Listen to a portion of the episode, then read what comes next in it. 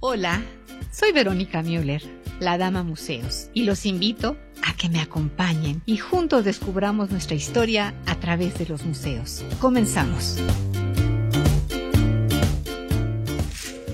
Del mar los vieron llegar. Mis hermanos emplumados eran los hombres barbados de la profecía esperada. Se oyó la voz del monarca de que el Dios había llegado y les abrimos Museo Familia, Museo Comunidad, Museo Amigos, tiempos de recordar. Justamente una fecha para nosotros los mexicanos, los 500 años del encuentro de dos culturas, el mexica, el huitlatuani, Motecuzoma Xocoyotzin, y la española, Hernán Cortés. Amigos, nuestro programa del día 2 de noviembre fue bajo la óptica de la ópera de Vivaldi Moctezuma II con su director Samuel Maines, que por cierto fue todo un éxito. Hoy, 9 de noviembre, el enfoque es la arqueoastronomía y el conocimiento calendárico ancestral. Para explicarnos este apasionantísimo punto, nos honra con su presencia y le agradecemos que nos haya hecho un espacio en su agenda tan, tan abultada y tan difícil porque tiene muchísimos compromisos. Le doy la museo bienvenida a nuestro querido maestro y amigo, el arqueoastrónomo David Gutcano. David, gracias por estar con nosotros. Muy buenas noches. Muchas Muchísimas gracias, muchas gracias. Somos y estamos México. Sean bienvenidos a su programa Museando Ando. Soy Verónica Müller, su dama museos, enlazando museos con personas. Esta es mi pasión. Y pues hasta que me muera, prometo y juro que siempre lo haré. Y pues nos escuchan por internet para todo el mundo www.radioformula.com.mx, Museando Ando en Vivo, por el 104.1 de FM y 1500 de AM, multilínea 51 66 3404, abriendo la conversación. Gracias, Grupo Fórmula. Transmitimos en vivo por Facebook Live, Museando Ando Oficial. En nuestras redes sociales les informamos sobre la oferta cultural toda la semana. A sus órdenes en Museando Ando Oficial, Facebook, YouTube, Instagram, Spotify, Twitter, arroba la dama museos, app en Radio Fórmula 104.1 de FM, correo electrónico museosando arroba gmail.com y en WhatsApp 55 49 19 78 30. Museo Aviso, Museando Ando se está renovando, estén pendientes, va a haber sorpresas, unos cambios que son necesarios, renovarse a morir, dice el dicho. Mi gratitud a mi museo equipo, Sai, Lili, Jesús, Abel, Uriel, Lucero y nuestra querida Sofi.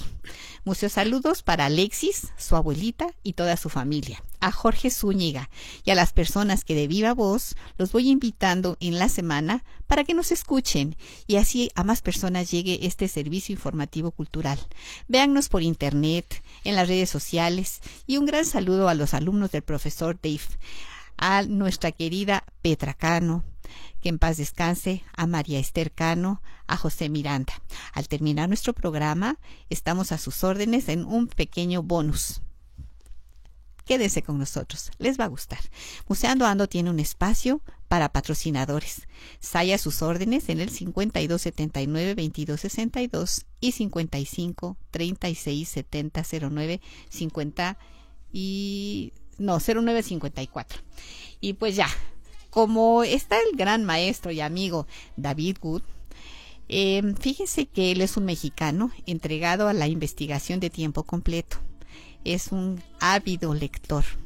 Es un especialista, entre otros temas, sobre nuestras raíces. Ha colaborado eh, en artículos en la afamada revista Arqueología Mexicana, con estudios en nuestra amada ENA, en la Universidad de Sorbona de París, entre otras muchas escuelas e instituciones. David Wood es orgullo de México y regresando del corte, entramos con David Wood de lleno. Muchísimas gracias.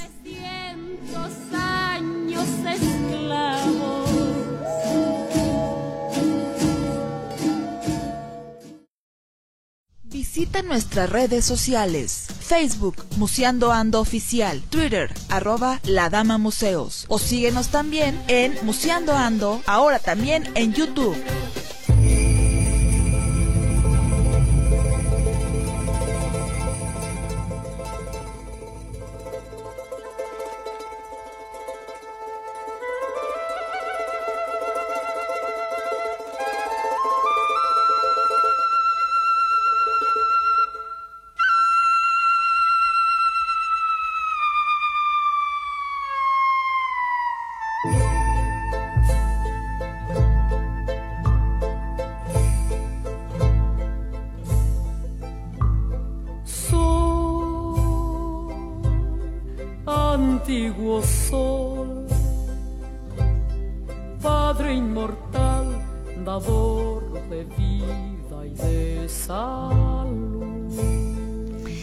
Música que van a estar escuchando en el programa es seleccionada por nuestro querido maestro, el arqueastrónomo David Wood. Estamos comentando en el corte, eh, amigos de la radio, que qué importancia tiene la, la, madre, los abuelos, el padre, los hermanos, la familia, en cultivar en nosotros este hábito de la lectura, este hábito de estar estudiando por querer hacerlo. Y nos estaba platicando David sobre su abuelo Nahuatlacto. Platícanos más de esto. Bueno, pues mi abuelo nació en un pueblo eh, cercano a Texcoco que se llama Acuescomac, eh, pues hijo de una familia campesina, eh, nahuablantes, y que se vienen a la, a la ciudad pues a buscar la vida, ferrocarrilero de aquellos buenos tiempos, cuando ferrocarriles nacionales de México era un orgullo nacional, y y junto con mi abuela, pues forjaron esa familia a la que perteneció mi madre, eh, mis tíos, familia numerosa de nueve integrantes, y cuya integrante, pues la más pequeña es mi, tía María Estercano, que es con la que vivo actualmente. Qué bonito, este bonito que los eh, invitados nos platiquen un poquito de la intimidad de sus personas. ¿Y qué te parece, David, que nos vamos de lleno a la arqueoastronomía para que nos expliques, porque hay tanto, tanto que quiero preguntarte y poco a poco, como dijiste tú, tranquila, sobre el conocimiento calendárico ancestral en la piedra de los soles y los presagios en el encuentro de Moctezuma y Cortés. Arqueoastronomía. Bueno, mira, desde el punto de vista de la arqueoastronomía, eh, mm, tendré que decir primero que es una disciplina que se integra de otras dos ciencias o disciplinas por un lado, la arqueología, que es la encargada de la recuperación, análisis y estudio de todos los vestigios eh, arqueológicos eh, en las diferentes zonas y que estudia pues las escalinatas, las estructuras, taludes, tableros, alfardas, etcétera, pero que no solamente se concreta eso cuando ya se convierte en un estudio arqueoastronómico, porque ahí entra el estudio de los alineamientos de estas estructuras, mm. es decir, para qué fueron realizadas, las ceremonias que se realizaban en estas zonas arqueológicas en diferentes fechas del calendario sagrado prehispánico, especialmente el denominado Tonalpawali y Xupawali. Y entonces es la astronomía, pero no es la astronomía que conocemos actualmente, la astronomía moderna que se hace con telescopios, con satélites artificiales, etcétera, sino era eh, la observación del cielo que realizaban estas antiguas civilizaciones a simple vista o con algunos instrumentos eh, originarios, mm, pero sobre todo eh, la observación del recorrido del Sol desde eh, la noche más larga del año, que estamos próximos a, vivenciar, que es el solsticio de invierno, y por lo tanto el día más corto, hasta su crecimiento al día más largo del año y la noche más corta, que sería el solsticio de verano. Entonces, el solsticio de verano el 21 de junio y el solsticio de invierno el 21 de diciembre. Entonces, este recorrido anual del Sol eh, va proyectando al amanecer o al atardecer eh, sus rayos de luz eh, alineados al eje de simetría de cada una de estas diferentes estructuras que mucha gente llama pirámides, las zonas arqueológicas que conservamos, tan variadas y tan maravillosas como Xochicalco, Teotihuacán, Tenochtitlan, Tlatelolco, etcétera y eso nos indica eh, las fechas para las cuales eh, fueron alineadas estas estructuras, generalmente inscritas en un cálculo o cómputo del tiempo, que es lo que llamamos nosotros el calendario. Entonces, este cómputo del tiempo obviamente tenía parámetros diferentes a los que utilizamos actualmente, influenciados por el mundo occidental, en el cual eh, ellos utilizaban 18 periodos de 20 días, que eran algo así como los meses, las veintenas, y cinco días especiales, una cuarta parte de 20, para culminar eh, el ciclo de 365 días. Y utilizando eh, el inicio del año, no siempre a la medianoche, como lo hacemos actualmente, sino a los diferentes cuatro momentos del, del día, como amanecer, mediodía, atardecer y medianoche, para poder eh, tener esa recuperación del cuarto de día, puesto que la vuelta que la Tierra le da al Sol son 365.2422. Es decir, ese cuarto de día que en el calendario europeo occidental nosotros necesitamos aumentar eh, un, un día cada cuatro años al mes de febrero, que es el denominado bisiesto o los años bisiestos, para no desfasarse respecto del movimiento astronómico. Entonces, desde ese punto de vista, nuestros ancestros, todas las culturas, desde la época olmeca, la cultura madre, la, huasteca, eh, en el Totonacapan, eh, zapoteca, sobre todo tolteca y especialmente la mexica tenochca, que fueron los últimos herederos de todas de todos estos ciclos milenarios, eh, sintetizaron este conocimiento precisamente en, el, en la piedra que mencionabas y que conocemos como Tonalmachot en náhuatl o eh, Piedra de los Soles, muy conocida como calendario azteca por, por todos nosotros. Ahí es donde se encuentra plasmada esta información de los sistemas calendáricos mesoamericanos. A mí me consta que nos ha dado cátedra con un tablero que tiene con el calendario de los soles y le hacemos ciertas preguntas y entonces él empieza a hacer unas eh, cálculos ahí, unas fórmulas y nos da respuestas porque esa gran ese gran monolito de tres toneladas y pico, ¿verdad? Más o menos. 25 toneladas. ¿25? Sí. Ay, perdón, perdón. Eh, algo que ahorita en este momento me surge. ¿Tú qué sugieres, David, para que los mexicanos nos sintamos más mexicanos? El saber lo nuestro es imprescindible. Si lo ignoramos, pues aquí estamos ando ando trayendo a los eruditos como tú para que nos expliquen este mundo tan apasionante. Nos decimos mexicanos y qué tanto sabemos de lo nuestro. Muy poquito. Pues principalmente esa recuperación de nuestras tradiciones, de nuestras raíces ancestrales, incluyendo la lengua, la forma de, vivir, de comer, de vestir, de hablar, de todo. Eh, desde mi punto de vista, mi campo de investigación, yo lo que diría es que es muy importante eh, mantener nuestro control del tiempo. Eh, hay alguna frase por ahí en donde se dice que quien controla tu tiempo controla tu vida. Pues sí. Entonces, la manera de contar el tiempo de nuestros ancestros fue producto de muchos siglos de investigación, de conocimiento y de ir extrayendo todos estos conocimientos directamente de la naturaleza. Es vivencial. Entonces, de esa manera, el podernos ubicar en tiempo y en espacio, que son valores abstractos, es lo que nos permite darnos cuenta eh, lo que somos como materia, lo que somos como energía que se transforma en materia que es nuestro transcurrir diario. Entonces ahí es donde entran eh, todo lo que llamamos nuestras tradiciones. Entonces yo, yo creo que uno de los puntos muy importantes para no perder este contacto con nuestras raíces ancestrales es no perder nuestras celebraciones. Mm. En el momento en que nuestras celebraciones empiezan a no tener relación con, con nuestro contexto cultural histórico, en ese momento nos desvinculamos de, de, ese, de esa ciclicidad que las antiguas civilizaciones tanto se esmeraron por eh, conocer y por plasmar en todas sus estructuras.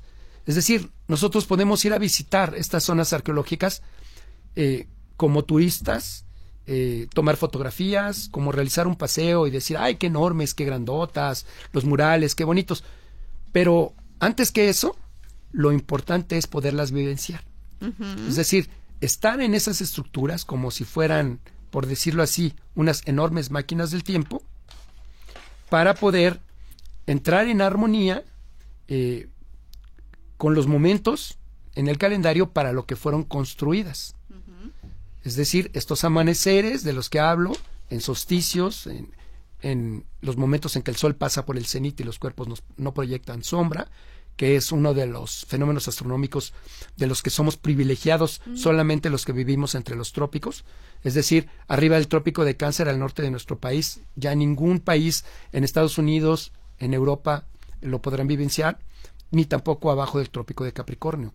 Entonces, dos veces al año, independientemente o según la latitud en la que nos encontremos, el sol pasa por el cenit sobre nuestras cabezas y ese momento era muy importante para las civilizaciones prehispánicas para poderlo ceremoniar y conmemorar. Entonces, eh, todo esto se vino a trastocar eh, con la llegada de, de las personas que en, en este caso eh, llamamos, por ejemplo, los conquistadores, pero que desde un cierto punto de vista, y esto es muy importante decirlo, eh, pues fueron invasores. Entonces, es por eso que eh, desde nuestro punto de vista eh, consideramos que la llegada de los europeos a estas tierras hace 500 años, antes que nada consistió en una invasión territorial. Y después pues se convirtió en una conquista eh, cultural, religiosa, por, por la evangelización, por la extirpación de idolatrías y por considerar a los habitantes originarios de estas tierras desde algún punto de vista inferiores a los que llegaron al grado de que pues se tuvo que presentar la famosa controversia de Valladolid, en donde todavía ellos no podían determinar si la gente originaria de estas tierras tenía alma o no, o si eran animales o no. Entonces, eso es muy importante. Regresamos. Gracias. Visita nuestras redes sociales. Facebook, Museando Ando Oficial. Twitter, arroba La Dama Museos. O síguenos también en Museando Ando, ahora también en YouTube.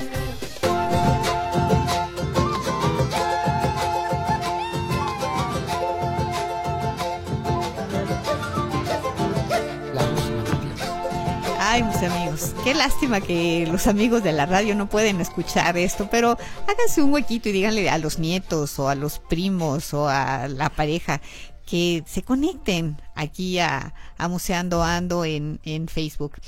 Eh, ¿Podríamos, eh, por favor, decirnos los presagios y encuentros de Moctezuma y Cortés? ¿Cómo es que se da esto? Sí, mira, esto es muy importante porque justamente ayer hubo muchas conmemoraciones desde el punto de vista oficial en cuanto a que fue la fecha, el 8 de noviembre, en la que se cumplieron los 500 años de la llegada de Hernán Cortés a México Tenochtitlan. Eh, lo primero que tendría que, decirte es que eh, al hablar del 8 de noviembre se habla de una fecha en calendario juliano. Esto es, eh, esto implica un desfasamiento de 10 días para aquel entonces eh, con el calendario gregoriano. Eso es una larga historia que necesitaremos mucho tiempo para explicar, porque para la época en que llegaron los españoles, el calendario vigente en Europa ya tenía un desfasamiento importante de, de 10 días respecto de los verdaderos eh, movimientos astronómicos. De tal manera que para el año de 1582, el Papa Gregorio XIII tuvo que emitir una bula papal para poder eh, sustraer al, es decir, al 4 de octubre del año 1582 no le siguió el 5 de octubre, sino le tuvo que eh, seguir automáticamente el 15 de octubre. Entonces se eliminaron o se sustrajeron 10 días eh, de la cuenta para poder ajustar el desfasamiento que ya para ese momento tenía este, este calendario. Es decir, que de seguir así y si no se hubiera hecho este, este ajuste, pues entonces la Semana Santa hubiera caído en Navidad. Y obviamente pues eso hubiera provocado un caos. Claro. Todo porque porque el movimiento de la Tierra alrededor del Sol no es exactamente 365 días, sino que es 365 días y un cuarto. Si no se toma en cuenta este cuarto, en un año no pasa nada, al segundo tampoco, al tercero tampoco, pero al cuarto año ya se acumula un día. Claro. Y si esto se sigue acumulando, pues va a llegar un momento que van a ser 10 días, 20 días, etcétera. Entonces, por eso se tuvo que eh, integrar lo que conocemos como la regla de los bisiestos, que primero implicó esa sustracción de 10 días y posteriormente ya eh, la regla de los bisiestos eh, referente a los siglos, a los, a los siglos, ¿no? Eh, que tiene sus espe- especificidades. Entonces, cuando llegan los, los europeos acá, pues traían un calendario, digamos, imperfecto, desfasado, y que contrastó de, de gran manera con la gran exactitud de la- del calendario, de las cuentas calendáricas con fundamento astronómico que eh, regían en Mesoamérica en el mundo prehispánico y que eran producto de la observación astronómica del sol al amanecer, solsticios, los momentos del sol por el cenit, etcétera, etcétera, los e- llamados equinoccios temporales y sobre todo una cuenta rigurosa de 18 por 20 más 5 con una recuperación de cuarto de día. Entonces todo esto implica esta cuestión del calendario gregoriano- a juliano, de tal manera que ese 8 de noviembre del que, del que tanto se ha mencionado oficialmente realmente debió de haber sido el 18 de noviembre. Y eso en atención a algunas fuentes que señalan esto, porque hay otras como el Códice Oban, eh, por ejemplo, o, o la Crónica Mexicayot de Ferna- Hernando Alvarado Tesosomoc, que señalan más que nada el 25 de noviembre, fecha juliana para la llegada de Hernán Cortés a Tenochtitlan, lo que nos implicaría que realmente el momento de ese encuentro sería el 5 de noviembre del año 1519, por lo tanto, se- perdón, de diciembre de 1519, por lo cual sería hasta el 5 de diciembre cuando se cumplirían verdaderamente esos 500 años de lo que tanto se ha hablado. Entonces, todavía hace falta que todas las instancias oficiales integren estos conocimientos y, lleguen a esta precisión para la celebración exacta de estos momentos. Porque, bueno, ese es el, el hecho histórico. Llegó Cortés, se encontró con Moctezuma, lo recibió, le dio regalos, etcétera. Pero también hay que verlo desde el punto de vista de la óptica prehispánica, de la cosmovisión prehispánica, y ellos, mm, de alguna manera, también eh, hicieron algunas actividades para retrasar o adelantar este encuentro. De tal manera que esto coincidió con al- algunas fechas en la cuenta prehispánica en donde se presentaba, por ejemplo, el tránsito a, a la medianoche eh, por la meridiana de un grupo de estrellas muy importantes que eran las Pléyades. Y que esto para ellos era un símbolo eh, trascendental importantísimo porque cada 52 años en este momento se realizaba el encendido del fuego nuevo. El ciclo de 52 años es uno de los eslabones fundamentales en los sistemas calendáricos mesoamericanos. Son cuatro veces 13, es lo que se llamaba eh, Shumolpili, ¿no? y que además implicaba que cada 52 años de 365 días transcurrían 73 periodos de 260 días, es decir, el tonal Powali, que se refiere al periodo de la gestación de los seres humanos. De tal manera que en estas cuentas calendáricas nuestros ancestros integraban y armonizaban el tiempo de la Tierra alrededor del Sol, es decir, el tiempo astronómico de 365 días, pero también el periodo de gestación de un ser humano que nunca alcanza los 365 días, es decir, los 12 meses, sino siempre es un poco antes, alrededor de nueve meses, o puede haber siete mesinos o seis mesinos, pero no rebasa los, los 10 meses, por ejemplo. Entonces, ese, ese tiempo de vida, ese tiempo de los seres humanos, tenía que armonizarse a través de cuentas matemáticas con fundamento astronómico con estos ciclos este, de la naturaleza. Entonces, por eso, para ellos era muy importante que incluso una situación como estas, que implicaba la recepción de, de gente que venía de extrañas tierras, de, de allí del mar, y diferentes, con armas eh, no conocidas aquí, de fuego que causaban estruendos, animales que para ellos eran desconocidos, como por ejemplo los caballos que los veían como venados grandes, etcétera. Todo esto se realizara en momentos acordes a, a los ciclos calendáricos que ellos venían cuidando durante mucho tiempo. Entonces, por eso fue muy importante este encuentro, pero sobre todo todo lo que siguió a partir de ese momento, del, del año Seacatl, que fue el año 1519, eh, al que le siguió, eh, eh, por ejemplo, el año 1520, en que se dan la, las primeras batallas ya directas, y en donde eh, otros guerreros, como eh, joven abuelo Cuauhtémoc, se dan cuenta pues de que ni eran deidades, ni eran seres superiores, sino eran tan mortales como ellos mismos y que se les podía combatir y que incluso a los mismos caballos se les podía flechar e incluso se colocaron algunas de las cabezas de los caballos en los zompantlis como Ándale, trofeo. Esa no me la sabía. Claro, hay zompantlis en donde se encontraron junto con algunas cabezas de guerreros fallecidos en batalla o de, de españoles, eh, ca- cabezas de caballos que también habían participado en la, en la batalla. Entonces todo eso tiene que ver con la tradición de los zompantlis en el templo mayor, con las ofrendas y que justamente eh, acaba- acabamos de recordar en los días que acaban de pasar justamente en que se, se presentan las ofrendas para eh, recibir a las esencias de las personas que ya partieron. sean de nuestra familia, sean personajes importantes para nuestro país y sean también las esencias que acompañan a los principios generadores, es decir, al viento, al fuego, al agua, eh, a la tierra misma, al sol, a la luna, eh, que venían acompañadas por estas esencias. Y por lo tanto, esa tradición y esa necesidad de ofrecerles eh, los mejores alimentos, de, los que nosotros también participamos, copal, incienso, flores, sonido de, de atecocoli, que son los caracoles, eh, reuniones familiares, integración humana, muchísimas cosas. Entonces, eh, todo eso pues, nos viene desde la época prehispánica. Entonces, todo eso hay que tomarlo en cuenta cuando nos situamos justamente en este momento del encuentro que han llamado de dos mundos, el encuentro de Cortés y Moctezuma, que se realiza precisamente a la entrada de México Tenochtitlan, eh, que es más o menos por donde ahora se encuentra el Metro Pino Suárez. ahí están las placas conmemorativas y que están en, fechas del calendario juliano, como es el 8 de noviembre, pero que cuando nos metemos estudios mucho más profundos y muy elaborados, con, contemplando los fenómenos astronómicos que ocurrieron en ese momento y que fueron trascendentales para ellos. Ahorita podemos abundar más acerca de la importancia del año 1519 y qué ocurrió en ese momento en la mentalidad de la cosmovisión prehispánica. Qué importante todo esto que nos dice eh, David, porque realmente lo que vemos de historia en la escuela son pinceladitas. Y aquí, mis amigos, pues los invitamos a que se adentren. ¿Algún libro que nos quieras sugerir para leerlo? Bueno, están los libros que hemos realizado, por ejemplo, junto con el maestro Arturo Mesa Gutiérrez, que es un jefe de nuestro Calpuli, que son grupos de tradición. Y por otro lado, en cuanto a la arqueastronomía, pues están eh, justamente los arqueastrónomos con los que colaboramos, eh, que hemos publicado en Arqueología Mexicana, el doctor Jesús Galindo Trejo, tiene su libro de CONACIT, La astronomía en la América Antigua. Em, hay muchos otros libros que se refieren también a, la arqueastronomía, eh, como la manejamos actualmente, en la ENA los pueden encontrar. ¿Hay algo para niños? Claro, por ejemplo, para los niños están los cuentos como el Huitzitzili, y cómo tomó los colores del arco iris, el, pequeño colibrí, eh, también eh, que hemos este, investigado y hemos realizado con el maestro Arturo Mesa Gutiérrez. ¿En qué página podemos encontrarte, David, o preguntar?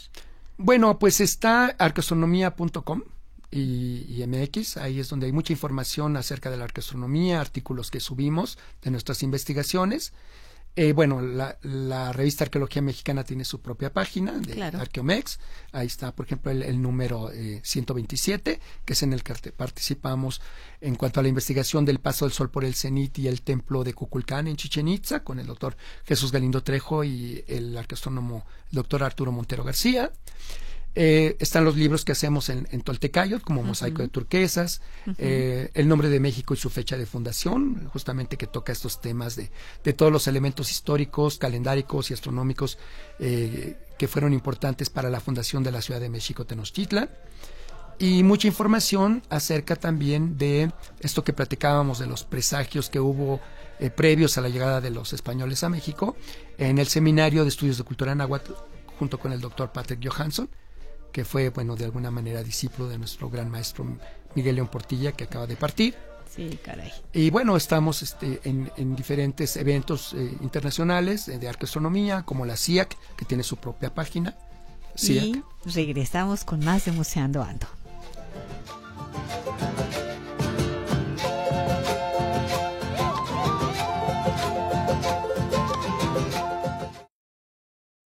Visita nuestras redes sociales. Facebook, Museando Ando Oficial. Twitter, arroba La Dama Museos. O síguenos también en Museando Ando, ahora también en YouTube.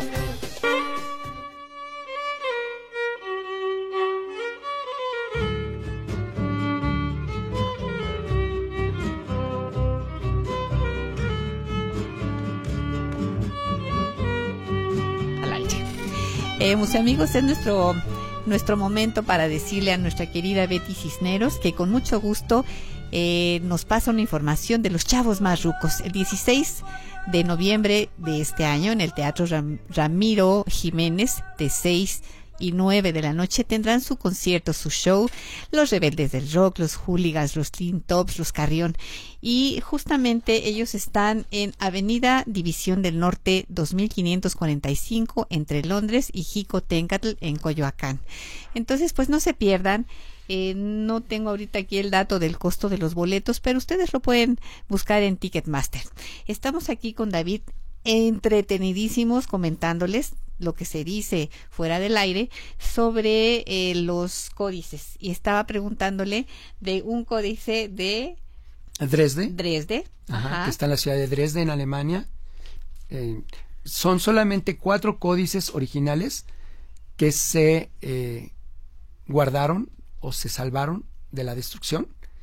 Mm, tomando en cuenta que en la época en que llega digamos lo que llamamos el invasor español o, el periodo de la conquista, mm, la mentalidad eh, que permeaba en ese momento era una mentalidad religiosa muy abigarrada. Eh, pues era la época también de la Santa Inquisición. Entonces, ellos llegan eh, a tomar, digamos, posesión de estas tierras en nombre de su rey, pero también en nombre de su Dios o de la Santa Iglesia Católica. Sí. Puesto que sabemos que justamente fueron los reyes Fernando e Isabel la Católica los primeros patrocinadores de estos viajes sí. para poder encontrar las tierras que en ese momento ellos consideraban era la India o las Indias. Precisamente por eso le llamaron indios a los habitantes de estas tierras. Sí. Y de ahí pues todo lo que sobreviene como indigentium o indígenas o etcétera, ¿no? Entonces fue, tuvo que pasar mucho tiempo para que se dieran cuenta que no era la India y que realmente era otro continente nuevo eh, que estaba en, en, medio del océano, con otra, eh, mm, con otra orografía, Uh -huh. con flora y fauna eh, y con, con especies de animales y personas diferentes, que eran personas, pero les tomó tiempo para darse cuenta y para Sí, poder aseverar sí. que esto era así.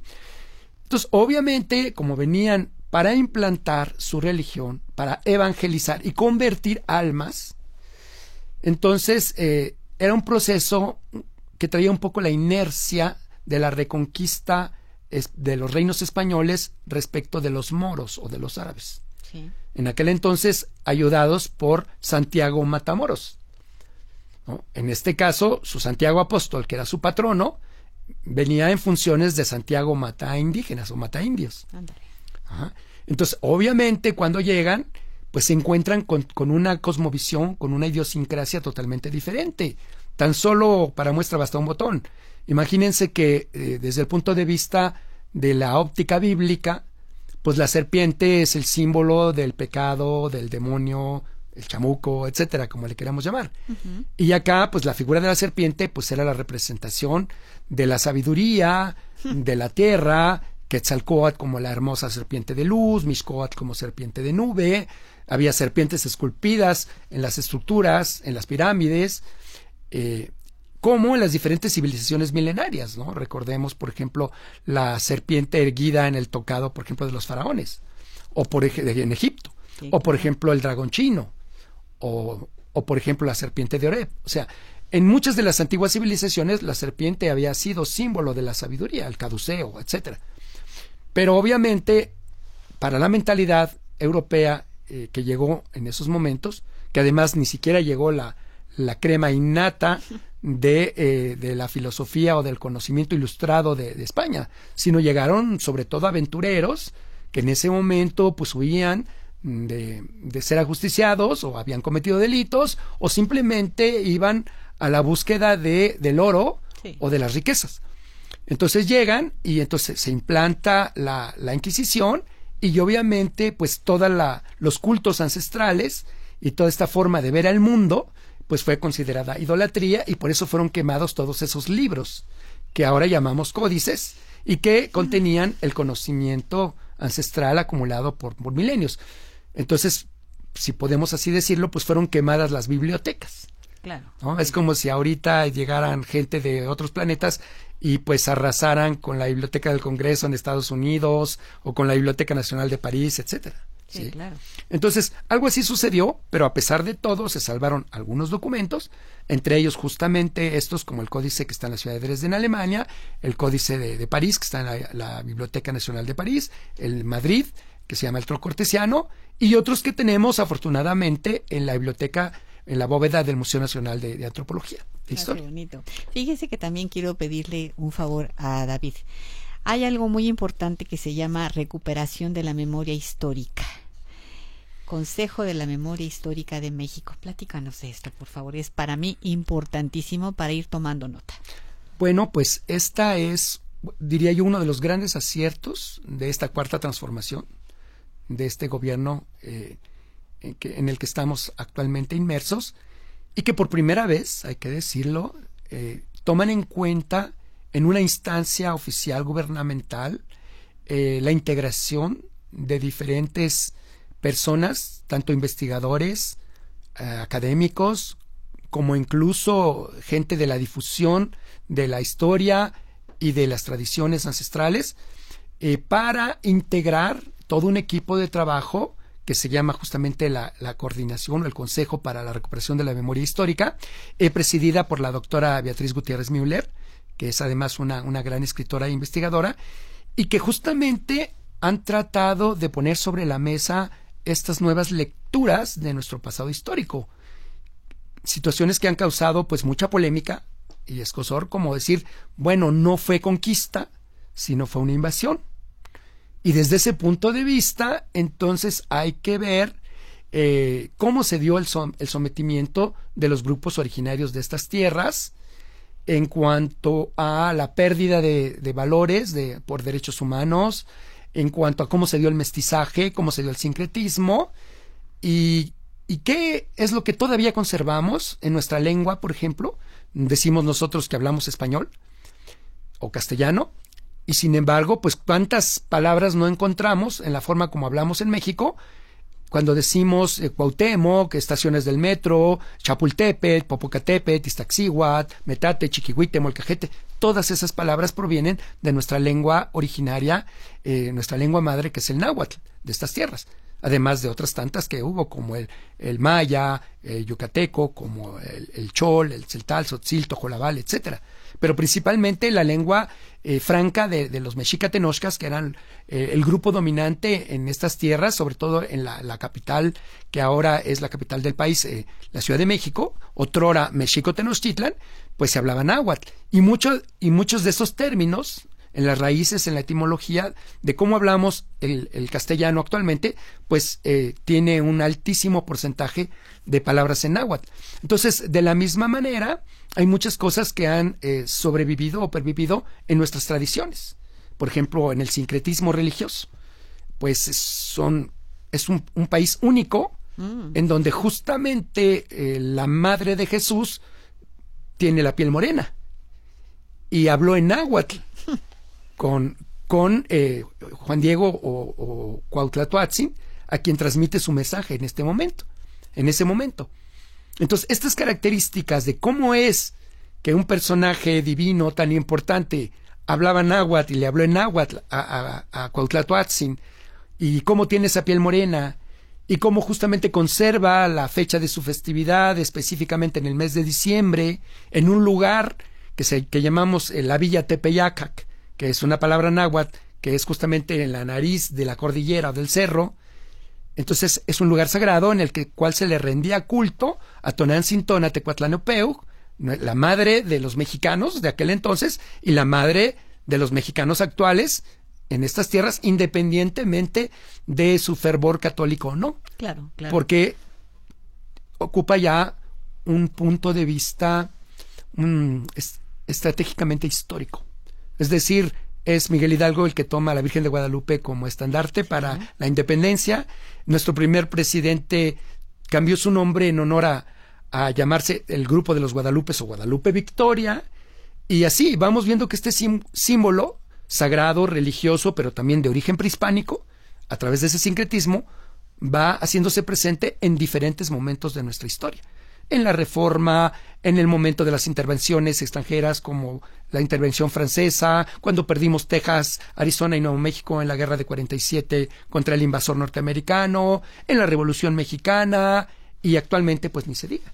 Y se siguen realizando esas caminatas de las que hablábamos, peregrinaciones desde las lejanas tierras y ya muy pocos kilómetros antes de llegar de rodillas, precisamente para ofrendar aquello que es lo, más preciado que puede tener una persona, un campesino que no posee grandes bienes y riquezas, pero que en ese momento, pues esa sangre de sus rodillas, eh, impregnada en un pañuelo, la exprime en un vasito y se lo ofrece a la señora, a la patrona de los mexicanos, que al final de cuentas, a través de 500 años, la llamamos Virgen de Guadalupe, pero sigue siendo Nuestra Señora Tonantzintona Tecuatlanopeu, que tiene su fiesta en el solsticio de, previo al solsticio de invierno, en diciembre, y que nos conecta con todas las tradiciones de aquello que es sagrado. En México, lo que comemos, el chile, el maíz, la tortilla, el frijol, el atole, etcétera, etcétera, las ofrendas, la flor de Cempalzúchitl, que tiene su propia historia, mm. todo aquello que nos hace ser mexicanos, en esencia, con nuestra historia ante el mundo. Y con ese pasado prehispánico, pero que además está vigente cuando orgullosamente mostramos ante el mundo nuestras zonas arqueológicas que son patrimonio intangible de la humanidad y eh, además eh, declaradas maravillas del mundo eh, antiguo y moderno como Chichen Itza, como Teotihuacán, como Xochicalco, etcétera. Esa es nuestra verdadera riqueza, como la piedra de los soles, que poca gente conoce en su detalle, pero cuántos miles de turistas vienen diariamente al Museo Nacional de Antropología e Historia y toman fotos y las difunden en el mundo entero que haciendo además de una obra de arte desde el punto de vista escultórico como la que conocemos como Coatlicue, es un receptáculo de conocimientos profundísimos en el ámbito del, conteo del tiempo, la calendárica mesoamericana, la escultura, el arte, etcétera. Entonces es el manejo de nuestro tiempo, de nuestras ceremonias, de nuestras fiestas que implican cantos, danzas, al menos cantos, al menos flores, todo eso. No dejo de decir, nos decimos mexicanos y que tanto sabemos de lo nuestro, pues qué bueno que está aquí David Wood, nuestro gran amigo y maestro. Le damos un saludo a Lucet Müller, dice felicitaciones por el programa, a Gerardo García, que es un fan destacado, eh, a Gerardo García, que hay de cierto que existe una historia en donde encontraron personas con dos cabezas muy cerca del lago de Texcoco y un ave con una especie de espejo a la altura de su cabeza. Bueno, eso forma parte de los presagios. Entonces hay, que, hay, que tomar, hay que tomar en cuenta que muchos de los fenómenos naturales eh, que eran, digamos, normales para los habitantes originarios de estas tierras, a su vez recibieron la doble interpretación del europeo, que lo veía como cosas sobrenaturales. Entonces, si nosotros eh, hurgamos, escudriñamos la naturaleza, pues por supuesto que nos vamos a encontrar, por ejemplo, serpientes que por alguna transformación genética llegan a tener dos cabezas. Eh, como en algún momento, incluso con los seres humanos, pues llega a haber siameses, llega a haber cierto tipo de, de situaciones eh, biológicas que trastocan un poco lo que llamamos eh, la normalidad del desarrollo. Pero esto no significa que esto tenga un impacto sobrenatural, sino son situaciones de la naturaleza que deben de ser estudiadas e interpretadas. En cambio, por ejemplo, previo a, la llegada de los españoles, sí era muy importante para los mexica y para los pueblos prehispánicos el conocimiento de los ciclos de tránsitos del planeta Venus por el disco solar. Que este fenómeno se produjo el, en, el primero en 1518 y a los ocho años después, eh, en 1526, eh, el segundo. Entonces, este tipo de, fenómenos sí son muy raros en, en, la observación astronómica del cielo, porque se dan solamente cada 121.5 años. Y luego viene un periodo de ocho años, y luego un periodo de 105.5 años, y así, en esos ciclos pero que además en ciertas condiciones, por ejemplo, algunos se dan en, los periodos de noviembre o diciembre y, no son observados en nuestro territorio porque en esos momentos, cuando el Sol pasa por el cenit, está pasando en Sudamérica. Entonces, eso ya eh, hacía todavía más especial a aquellos tránsitos de Venus por el disco solar que se presentaban en las épocas cuando el Sol pasa por el cenit en México, como son los meses de, mayo y junio. Como sucedió precisamente en, ustedes lo recordarán, le dio la vuelta al mundo, se difundió en Internet, en radio, en televisión, el primer tránsito de Venus que vivimos en, en el 7 de junio del año 2004. Y después el segundo, en el año 2012, del que tanto se habló, con tantas cosas que se le atribuyeron, que si el fin de la cuenta de los mayas, etcétera, etcétera, sí, es cierto. eh, que pues todo fue más un efecto mediático y no exactamente en atención a lo que realmente los pueblos prehispánicos nos dejaron inscrito en sus piedras, en sus inscripciones, en sus códices, pero que ese fenómeno sí lo vivenciamos y vimos como un puntito oscuro que transitó por la, la faz del Sol eh, y que fue justamente el planeta Venus, eh, que es como si fuera un eclipse, pero como el planeta Venus está mucho más cerca del Sol y respecto de, de- de su tamaño, que no es un planeta tan grande como Júpiter, entonces se vio como un puntito. O sea, es el efecto que sucede con la Luna, por ejemplo. La Luna es mucho más pequeña, pero está mucho más cerca de la Tierra. Entonces, esa distancia ah, al Sol se compensa con su tamaño aparente. De tal manera que cuando la Luna pasa entre la Tierra y el Sol, pues no se eclipsa y se llama eclipse total de Sol. ¿sí? En este caso, el planeta Venus pasó entre la Tierra y el Sol, no lo, lo alcanzó a eclipsar, pero eso se vio como un puntito oscuro que atravesó el disco solar. Entonces, en la filosofía prehispánica, en la cosmovisión ancestral, eh, se veía precisamente como el Nanahuatzin, que se lanza a la hoguera solar en el momento en que inicia un nuevo gran ciclo o el nuevo quinto sol. Entonces, así es como nos lo señalan lo que llaman los mitos o las leyendas.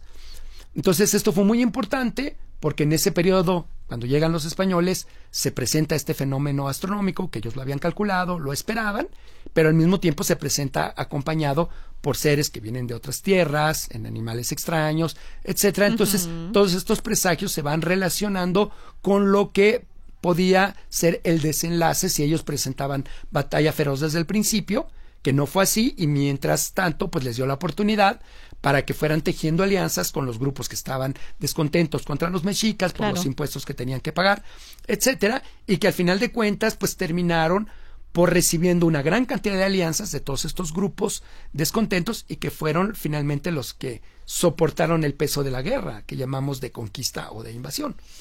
Como el tiempo ya se nos terminó, ¿qué les parece que le decimos a nuestro querido maestro David Good que venga otro